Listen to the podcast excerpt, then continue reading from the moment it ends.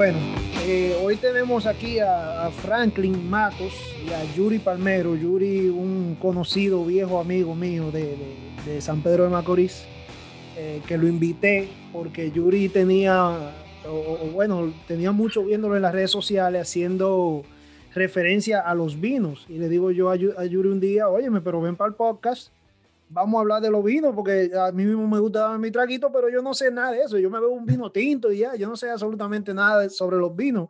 Y así, como yo no sé, habrá miles de personas más que tampoco saben. Entonces, Yuri me refirió al caballero aquí, Franklin Mato, que muchísimas gracias por estar aquí, señor. Eh, que, que, tiene un poquito más de conocimiento, tiene una página de, de Instagram chulísima con muchísima carne, muchísimo vino. Entonces yo me sentí curioso y, y y le extendí la invitación también. Saludos muchachones, ¿cómo están? Bien, bien. Por acá, por acá andamos. Muy bien la presentación. Eh, y muchas gracias tanto a ti, Víctor, como, como a ti, Yuri, eh, por, la, por la invitación y por poder compartir estos minutos juntos y hablar y conversar un poco sobre el tema. Excelente. Bueno, yo tengo mi pregunta aquí yo hoy me puse a investigar y me puse a escribir. Yo dije, bueno, espérate, yo no puedo ir para allá sin saber absolutamente nada. En, la República Dominicana, en la República Dominicana, ¿cómo se conoce eh, la persona? Porque ustedes ninguno son catadores profesionales, sommelier profesional, ¿verdad? Esto es un hobby, mm, esto es persona normal que le gusta el vino, ¿cierto? Exactamente. ¿Cómo, cómo, ¿cómo se prefiere llamarse? O no sé, Yuri, porque tú vives en Argentina, ¿cómo, cómo se prefiere llamarse? ¿Catador o sommelier? Bueno, lo que es catador hay que tener mucho respeto y sommelier, porque son gente con mucha experiencia y acá en Argentina es algo que se estudia. Hasta tenés matrícula, entonces le tengo mucho, mucho respeto a lo que es la palabra catador o sommelier. Yo simplemente, viste como ahora están las redes, que, que, por ahí te enteras, tienes mucha información ya al alcance de la mano. Y bueno, como tú hablaste antes, nos conocemos hace un tiempito. Y sabes que yo siempre soy del buen trago, de, de degustar siempre la buena bebida. Cuando se podía, cuando se podía cuando se podía. Entonces, bueno, llegando a Argentina no quise perder tampoco la, la, oportunidad de probar el vino. Y bueno, ya son 12 años que tengo acá y bueno, me llevó mucho a lo que es la, el paladar, conocer un poco y conocer también muchas bodegas y conocer lo que es la bebida. Así, bueno, incursioné en lo que es. Y ahora con la pandemia me dio mucho con lo que es como compartir lo que había aprendido, nada más que eso. Porque hay mucha gente que le tiene mucho miedo, más en Latinoamérica, lo que es el vino, y, y es algo muy subjetivo ese mundo, aparte de que es muy amplio. Perfecto. ¿Y usted, Franklin, cómo, cómo empezó más o menos en, este mundo? Mira, igual, eh, eh, fue más, digamos, que la evolución del paladar en, las bebidas, como, como mencionaba Yuri. Eh, yo inicié tomando tal vez bebidas, eh, lo que se conoce como espirituosas, o sea, bebiendo eh, whisky. Y luego entonces fui evolucionando, tal vez teniendo ya unos 20 años, más o menos, 19, 20 años, pasé al vino y desde entonces me he quedado con él por lo que te permite, o sea, te permite no solamente disfrutar de, la bebida que tienes en, en, la copa, sino que también te permite conocer un poco de historia, conocer un poco de cultura, eh, conocer la tierra eh, de, de, donde salió esa bebida que estás, que estás tomando, que te habla a través de la copa de vino. Y entonces eso me fue emocionando un poquito más, porque ya no se trataba solamente del tomar, sino de aprender a través de irlo haciendo. Y para conectar con tu primera pregunta, eh, sí, o sea, aquellos conocedores de, del arte de eh, catar interpretar y maridar el vino, se llaman sommelier. Aquí en República Dominicana no es como Argentina, que es una región que ya tiene mucha historia y mucho desarrollo, es algo que se está iniciando. Eh, habrán uno o dos restaurantes que tienen personas ya graduadas de sommelier, pero es algo que ha venido en desarrollo. De hecho, hay cursos de graduación de sommelier que se están ofreciendo localmente. O sea, certificaciones internacionales porque ya te la están dando aquí. Y ya podemos contar como país con un buen número, de nuevo, nada que ver con Argentina, pero con un buen número de personas ya eh, formadas en ese aspecto de, de, la parte de cata y de sommeliers. En, en, en, su parecer, en su parecer, en el de los dos, eh, ¿cómo, ¿cómo se analiza algo como un vino? Porque eh, no sería, no sería un vino algo, por ejemplo, el gusto, no sería algo muy subjetivo, no sería algo muy, muy propio. ¿Cómo se analiza? Yo eh, es muy subjetivo, yo siempre lo digo, pero por eso te dije lo que en la primera respuesta es, te lleva mucho tiempo, ¿entiendes? Porque te puedo hablar de una cepa de uva, pero esa cepa de uva se puede eh, fabricar tanto en Argentina como se fabrica en California, como en Francia. Y bueno, ahí tienes que tener el paladar muy, muy activo para identificarlo. Por eso yo siempre te dije que respeto mucho lo que es la palabra sommelier y catador. En mi humilde experiencia, creo que los vinos nacionales sí te puedo identificar, pero es, eh, tengo todavía el tiempo para ir eh, catando y eh, próximamente también espero hacer la, la carrera y eso me dará la experiencia. qué bien, qué bien. ¿Qué usted cree, Franklin? Eh, mira, como, como lo dice eh, Yuri, sí, es, es un, un mundo muy complejo. Eh, al final de cuentas, prácticamente todos los tipos de bebidas se, se, captan y tú puedes tratar de, percibirla. Aunque tiene cierta subjetividad, al final de cuentas, cada uva de cada región tiene características propias que la definen, desde, desde la parte visual, el color, desde la parte eh, olfativa o aromática, y luego de, en el paladar. Entonces, aquellos que tienen ese entrenamiento que mencionó Yuri, y, entiendo por qué dicen, que sí lo pueden identificar, pero eh, así es como tú lo asimilas, así es como cuando tú tienes una copa tú te vas identificando con ella no solamente con decir, o llega un momento donde ya tú dejas de decir, mira, me gusta o no me gusta, es bueno o es malo. No, o sea, tú empiezas a decir, ok, me gusta por este tipo de eh, condiciones. Eh, eh, es como cuando tú una comida, un plato normal, lo pruebas. Tal vez el 90% de la gente te va a decir, ah, está bueno, está malo. Pero ya otros te pueden decir, no solamente si está salado o no está salado, también te pueden decir el nivel de acidez que tiene también te puede decir eh, el nivel de cocción que tiene. Entonces lo mismo pasa con el vino, que tú, tú tienes características que son propias de las uvas que componen ese vino, que tú puedes identificar en esas tres características. Visual, eh, eh, olfato y ya luego la parte del paladar. Ok, ok, mira, país. Exactamente. Son cosas, son cosas que uno, uno va al supermercado y, hay un vinito para esta noche y hay un vino tinto y lo coge y sin, y sin uno darse ni siquiera cuenta de, de, de, de, de qué sabor, de qué...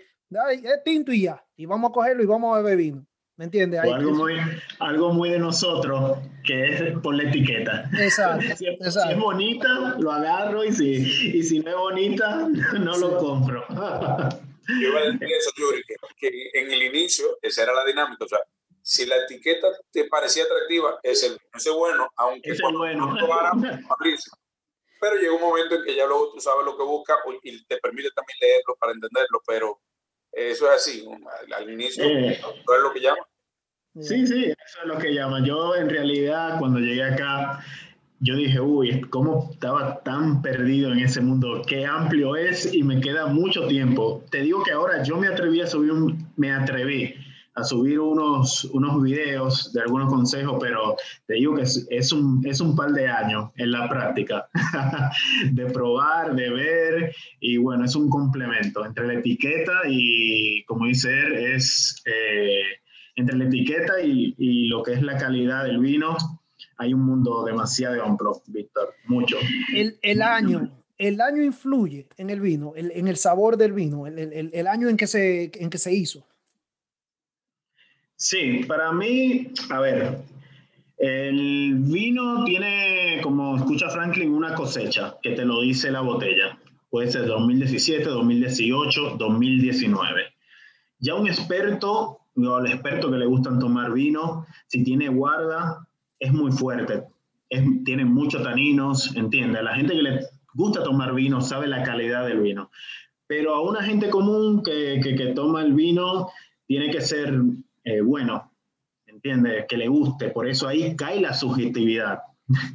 cae la subjetividad que, no te tienes que, no tienes que ser profesional para que te guste el vino, te tiene que gustar eh, simplemente si pruebas, lo importante es que la gente consume el vino, si pruebas desde el año, desde, uno de guarda del 2014 hasta uno de 2018, te gusta el del 2016, te gusta ese vino y punto aunque el mejor sommelier te diga que el mejor era el de 2014. Sí, ¿Entiendes? Por eso no hay que tener miedo. Siempre hay que invitar a la gente a probar el vino y encontrar, como tú dices, el nombre de la uva, eso sí, si es un Malbec, uva emblemática de Argentina, si, si es el blanco, Chardonnay, ir probando, ir catando. La gente tiene que soltar el miedo de eso y, probar lo que es la, la diferente uva y tener un poquito de conocimiento.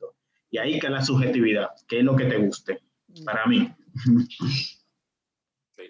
Y de hecho, de hecho, eh, eh, un buen punto es eh, el de ir probando, que es parte de lo que nosotros como, como fanáticos y apasionados del vino queremos hacer. O sea, más que todo es para continuar desarrollando esa, esa cultura de vino. Aquí en República Dominicana hay un dicho que se dice probando que se sabe. Sí, entonces,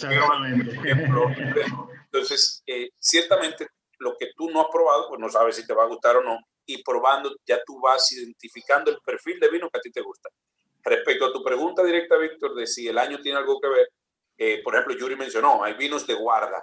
Entonces, ¿qué pasa? Cuando él hablaba de tanino, tanino es una característica de astringencia eh, en la boca al momento de tu, eh, al momento de tu degustarlo, o sea, al momento de tu llevarlo al paladar. Entonces, si tú tienes un vino de guarda, eh, un vino que está para tomarse en 15 años y tú recién salido al mercado lo tomas, obviamente el vino no, no va a estar en condiciones para tú disfrutarlo, pero no lo vas a poder apreciar. Entonces, eh, igual pasa, por ejemplo, normalmente las uvas blancas, eh, excepto sus excepciones, que, que, la, que sean vitificadas para guarda, son uvas que se tienen que tomar entre uno y dos años. Entonces tú agarras un vino blanco y te lo bebes, hoy estamos en el 2021, bebes un vino blanco del 2015 y muy probablemente ya esté superado, o sea, ya haya perdido completamente su acidez por, por, por el tiempo, porque no, no, se, no se cultivó para guarda. Entonces esa característica que dijo Yuri es muy importante entenderla, cuando un vino es de guarda y cuando un vino es para tomarse joven, porque ahí es donde aprovecha sus, sus características. Allá en Argentina, por ejemplo, hay una bodega que a mí me fascina, que es, bueno, de las tantas que hay. De las tantas, Se llama eh, Bodegas Weiner, que la mayoría de los vinos que hace, por no decir todos, son vinos de guarda. Yo recientemente tomé uno del el 79 y estaba como si lo hubieran hecho ayer, de vivo todavía. Claro, sí, sí. Eh, al, vino, al vino que es de guarda, ¿verdad? Que, es un poquito ya guardado, eh, pongámonos en, en términos aplatanado, como nosotros queremos decir, que es guardado por un tiempo. Eh, se le dice añejo a eso, se no, no, no es la palabra correcta. Mm, a ver, Franklin, vos que estás más allá. no, la, la, verdad no. La palabra no. No, no, no. No es la palabra. No la palabra. ¿Cuál sería la palabra para algo así? ¿De, guarda? De guarda, exactamente. Ok. Entonces, eh, entre ustedes dos, porque yo en realidad, como le dije, yo agarro un vino, un vino tinto, ok, e, este, vámonos. El gato negro, gato negro, vámonos. No son patrocinadores, por si acaso. Eh, eh, ¿Cuál, entre los vinos de guarda que ustedes han probado, ¿qué ustedes notan entre, entre uno de guardia y uno que, que sea eh, eh, nuevo, como quien dice? ¿Qué ustedes notarían ahí en, ese sabor, en ese, en ese toque en el paladar? A ver, yo, yo doy el pie para que después Franklin me, me corrija, digo yo, que tiene más experiencia. Ahora mismo, viste, yo estoy trabajando con lo que es, viste, lo, un, eh, un vino de una bodega llamado Uva Negra. Nosotros trabajamos principalmente con un, eh, un vino premium que es el, el Malbec, que es la uva. Eso siempre recomiendo a tu pregunta. Siempre que vayan a probar un vino que sea eh, de una uva específica. Puede ser un Pinot Noir, un Malbec, un Cabernet Sauvignon, porque si agarras una botella de vino que no te diga la calidad de uva, eso viene siendo un blend. ¿Qué es un blend? Una conjugación de uvas de la bodega entonces ahí eso es muy de autor. Ahí vos no sabes, tú no sabes si eh, qué calidad de vino te va a gustar, qué uva te va a gustar. Entonces siempre, siempre eh, agarrar un vino que te diga la calidad de uva que es, independientemente del año, ya tú vas a ir probando. Pero siempre tienes que saber qué, qué, uva te estás tomando. ¿Entiendes? Entonces, eh, a tu pregunta voy. ¿Cómo me di cuenta? Siempre el vino de guarda tiene lo que decían más tanino. Tanino es la astringencia, la sequedad en la boca. Okay. Es lo que te da como el té. ¿Entiendes? Te haces un té, lo dejas más tiempo y te da una sequedad en la boca. Hay que tener, yo siempre, personalmente, a mi experiencia, prefiero un vino un poco más joven que de guarda. ¿Por qué? Porque entre los vinos que tengo, pruebo mi Malbec Premium, que tiene eh, de uva negra, tiene seis meses en barrica, seis meses en botella, y a mí me gusta más que el que tiene un año y medio en barriga. ¿Te puedes creer? que es más caro, es más bueno, pero me gusta más el otro. Eso es un ejemplo y hay mucha gente que le gusta más el, el que tiene, así que es muy subjetivo. Creo que es más, eh, eso se distingue en la, eh, principalmente, Franklin que me corrija, en los taninos, en la astringencia del vino, en la sequedad que te da, que te da en la boca. Sí, sí, y, es correcto. O sea, y tú lo mencionabas mucho de, que es algo subjetivo.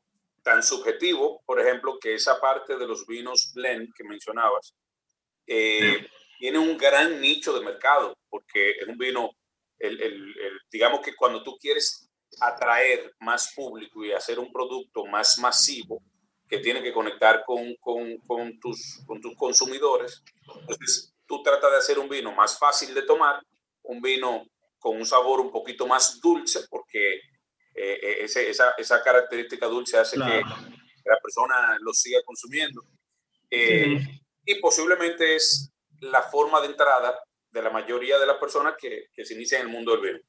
Cuando hablamos de un vino de guarda, tú, vas teniendo características o, definiciones que el mercado ya te ha dado, o sea, que los productores ya te han dado o que en el mundo del vino se conocen. Entonces tú tienes los vinos jóvenes, como mencionó Yuri, que son aquellos que tienen seis a un año eh, de, de, crianza, sea en barrica de, de, madera, sea roble o, cualquiera, o en toneles. Entonces tú tienes vinos de, de seis meses a un año son vinos jóvenes, vinos de un año a, a, a 14 meses son vinos crianza, luego de, de 14 a 18 son eh, reservas. Ahí siguen a gran reserva y ahí ya van a, otro, a otra característica de, de vino. Al permanecer tanto tiempo en barrica o en tonel, donde lo, donde lo conserven, trae más, primero se hacen más complejos y segundo, traen más características de ahí donde estuvieron eh, criándose. Entonces, lo que se da es que una persona que disfruta el entender el vino empieza a buscar otras características en, los tres aspectos que hablamos, de, de olor, de, visual, olor y sabor. Entonces, como es una persona más conocedora, apreciará más aquellos que le puedan dar eh, olores secundarios o terciarios, porque se lo dio el tiempo en la madera. Entonces, que sea más bueno o más malo, no, es muy subjetivo, como dijo Yuri, pero en la medida en que tú vas evolucionando tu gusto, tú quieres ese nivel de complejidad. Entonces tú buscas esos vinos que tienen más guardo para poderlo disfrutar. Ya. Yo me he dado cuenta que eh, eh, entre, entre lo que uno era muchacho en su tiempo, ¿verdad? Y, y, y, lo que ha crecido, la cultura del vino se ha expandido bastante. Incluso ahora mismo veo que hay muchísima, muchísima gente famosa que han sacado su propia línea de, de vinos, eh, que han comprado hasta viñetas y, de, todo en California. Pero, bueno, yo aquí en Estados Unidos me fijo más en lo que, lo que están aquí. Por ejemplo, hay muchísimos vaquebolistas ahora mismo. Dwayne Wade compró una viñeta en California y, y él tiene su propio vino. Eh, eh, en tu parecer, ¿cuál ha sido el cambio más grande en ese mundo que, que, que tú has visto? Bueno, como siempre tengo el pie. Tuve la oportunidad, antes de comenzar el negocio del vino, que era algo que lo tenía muy presente, pero digo que fue la pandemia que me, me abrió más. El año pasado, el año antepasado, tuve la oportunidad de ir a Mendoza, hacer un recorrido de, de algunas bodegas, y ya acá en Argentina eh, tienen la facilidad, te digo criollamente, criollamente vos llamás y te, y y te pueden, de, tú dices quiero un vino de su guarda, te lo guardan en un barril, ya tengo la cantidad igual porque trabajo con eso, te guardan en vino dos, tres barriles, lo que quiera, 500 litros y te lo guardan por seis meses, un año, como vos quieras. Y después te lo embotellan y vos le mandas, tú le mandas lo que es la, la el nombre. La etiqueta y, y ponme eso y listo, lo saco para el mercado. O sea, que ya no es algo exclusivo como antes, ya eso ya, eso es, págame y yo te lo pongo ahí en una botella.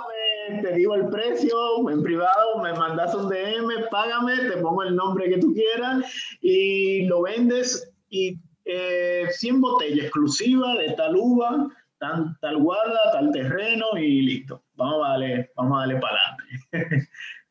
ya no tienes que tener el viñedo, no tienes que ser el súper empresario para... Sí, sí, porque antes, antes uno, lo que uno sabía, antes un, alguien que tenía una, una viñera, era bueno, el, el, don de Italia, Don Corleone, ¿me entiendes? Entonces, entonces, Dios mío, pero mira cómo es que están las cosas allá la precariedad se hizo mundial y todo el mundo estaba viendo de dónde puede sacar la tajada, digamos. se entiende. Exacto, que está esa forma de, de, negocio que solamente darla a conocer y llevarla al mundo. No te tienes que, que, comprar un viñedo. No te preocupes. Franklin, en, en, tu, en tus redes sociales, yo que me puse a curiosidad el otro día, eh, veo que te veo con muchas carnes y mucho queso y cosas así. ¿Cuál es la relación entre el vino y las carnes? Tal vez Yuri podría hablar un poco de eso porque sabemos Argentina. Yo estoy loco por ir a Argentina nada más a comer carne, porque a mí si hay algo que me si a mí hay algo que me guste eso. Yo nada más quiero ir a comer carne. Doy, fe. De buen comer el Víctor. Y ya, tú lo has dicho, porque Argentina es la meca del vino y de la carne. O sea, que está ahí en, el paraíso. Sí, sí, sí. Eh, eh, ¿qué se da? ¿Qué se da? Que, que el, eh, el, vino y, cualquier bebida tiende a, potencializar su sabor cuando tú lo combinas con un alimento. Entonces, ese alimento, si tiene características que, que, que, crean una armonía con el vino, pues mucho mejor. Yo soy dentro de las diferentes gamas de vino, el vino tinto es el que más me, me gusta o es el que más conozco. Ya ahora estoy adentrándome un poquito más al vino blanco, al, al rosé y al, y al espumante, en caso de, champán o, de cavas. Eh, pero el tinto era el que más conocía y del que más tengo. Entonces, el tinto suele ir muy bien, dependiendo de la uva, con carne. Suele ir de maravilla. Y eso pues me, me hacía asegurarme de, de, siempre tener una buena, una buena compañía a mano para, para poder disfrutar el vino. Entonces, eh, ¿qué se da? Que usualmente un vino no te cambia el sabor de la comida, pero la comida pudiera cambiarte el sabor del vino. Sí. Entonces, es bonito cuando tú, partiendo de lo que sabes que te quieres tomar, decides, ok, ahora déjame ver qué carne voy a hacer para asegurarme de que, de que le vaya bien, o qué comida en general. Entonces, esa dinámica de tratar de combinar una cosa con la otra pues me ha llamado mucho la atención últimamente y, he tratado de ir desarrollando esa parte de poder maridarlos. Pero, pero ¿esos son, ¿esas son fotos originales o son fotos que tú consigues? ¿Son cosas que ustedes hacen?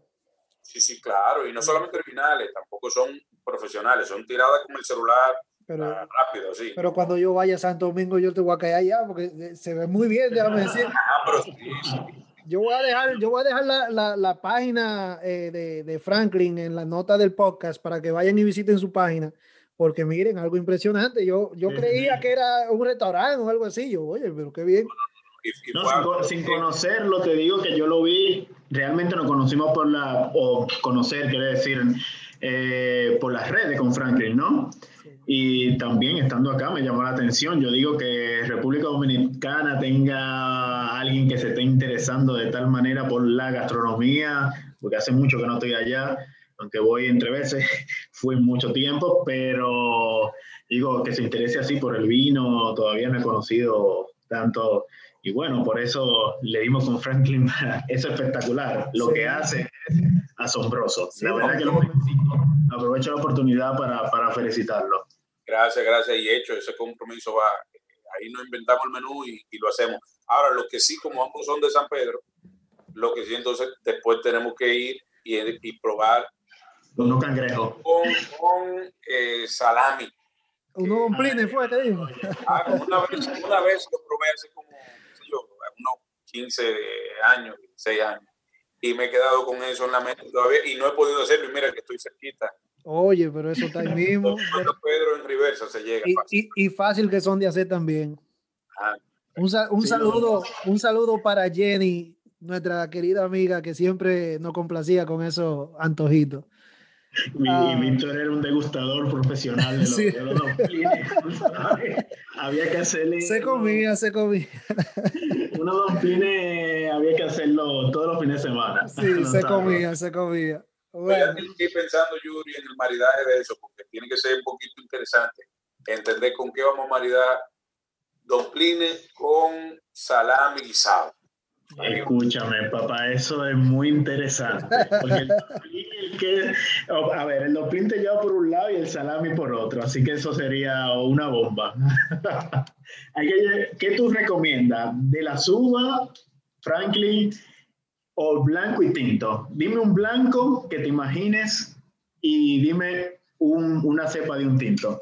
Mira, para, para poderlo resumir y salir fácil de un lío como ese, hay algo que ve con todo y que marida con todo, que son los espumantes. Si yo me veo algo tan complejo, yo agarro o una buena cava o un buen, o un buen champán. Y pensando en, el, en, el, en la parte del salami guisado, pues entonces, si tengo oportunidad, hago que el espumante sea un rosé para que entonces pueda realmente limpiarnos el paladar, con cada sol. Excelente, papá. Muy bien. Eh, eh, hay que escuchar a mi gente y aprender porque yo no sé nada de esto. Yo, oye, yo le dejo el podcast a ustedes y me pongo aquí a escuchar a ustedes y aprendo de lo más bien porque eh, a mí, por lo regular, a mí me encantan las carnes. A mí me encanta la carne, me encanta mi traguito también le he bajado un poco porque ya cuando uno sale del país de uno, ya uno como que no es la misma cosa. Tienen, hay demasiada responsabilidad, demasiada vaina por el medio que no permiten y de vez en cuando me gusta disfrutar de mi vinito. Por eso eh, eh, quise enterarme un poco más de lo que ustedes hacen. Eh, para finalizar, ¿cuál, cuál, ¿cuál sería el vino favorito de cada uno y por qué? A ver, comienzo. Más que nada, siempre aparte de, mi línea de uva negra y de la uva emblemática de Argentina es el Malbec. Ya me he ido por muchas ramas, pero creo que sí me definiría como un vino y una uva sería ese. ¿Por qué? Simplemente es muy subjetivo. Es el vino que tú te tomas cuando te tomas un whisky. Dice, este es mi whisky, me gusta, no me da resaca y me puedo tomar dos botellas, lo puedo compartir esas cosas de nosotros criollas. Ya habrá una explicación mucho más amplia científicamente, pero es el mío, el Malbec. Como dijo Franklin ahorita, muy importante, el vino es para compartir. Eso, eso es algo esencial que el argentino lo tiene, le gusta compartir todo lo que toma, le gusta dar, eso. Entonces, por eso, el Malbec. Y no quedó mal con ese vino también, nunca. Sí. Eh, y, esa parte también interesantísima, lo de que el vino es para compartir. A mí, sea, yo entiendo que inclusive eso le da un toquecito diferente. Eh, vino claro. que es un eslogan que usamos mucho. eh, hace que, que, la experiencia sea, sea muy cautivadora.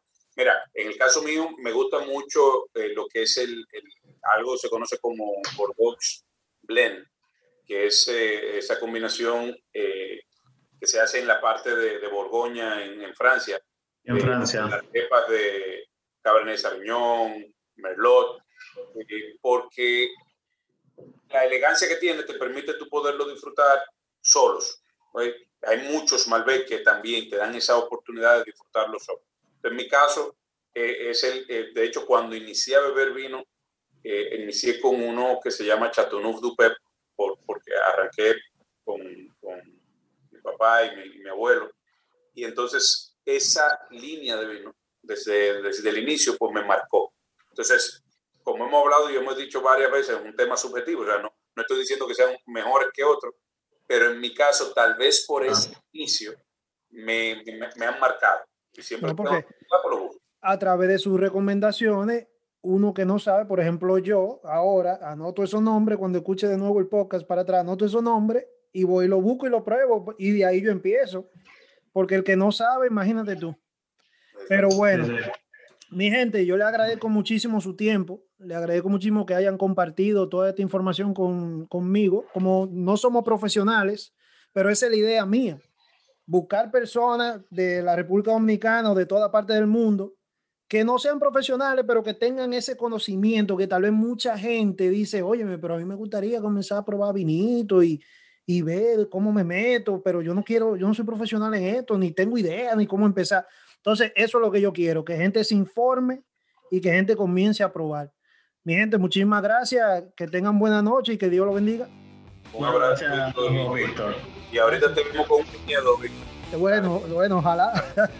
bueno, ya saben. Y, bueno, y queda pendiente los domplines para cuando demos el viajecito para En allá. cualquier momento.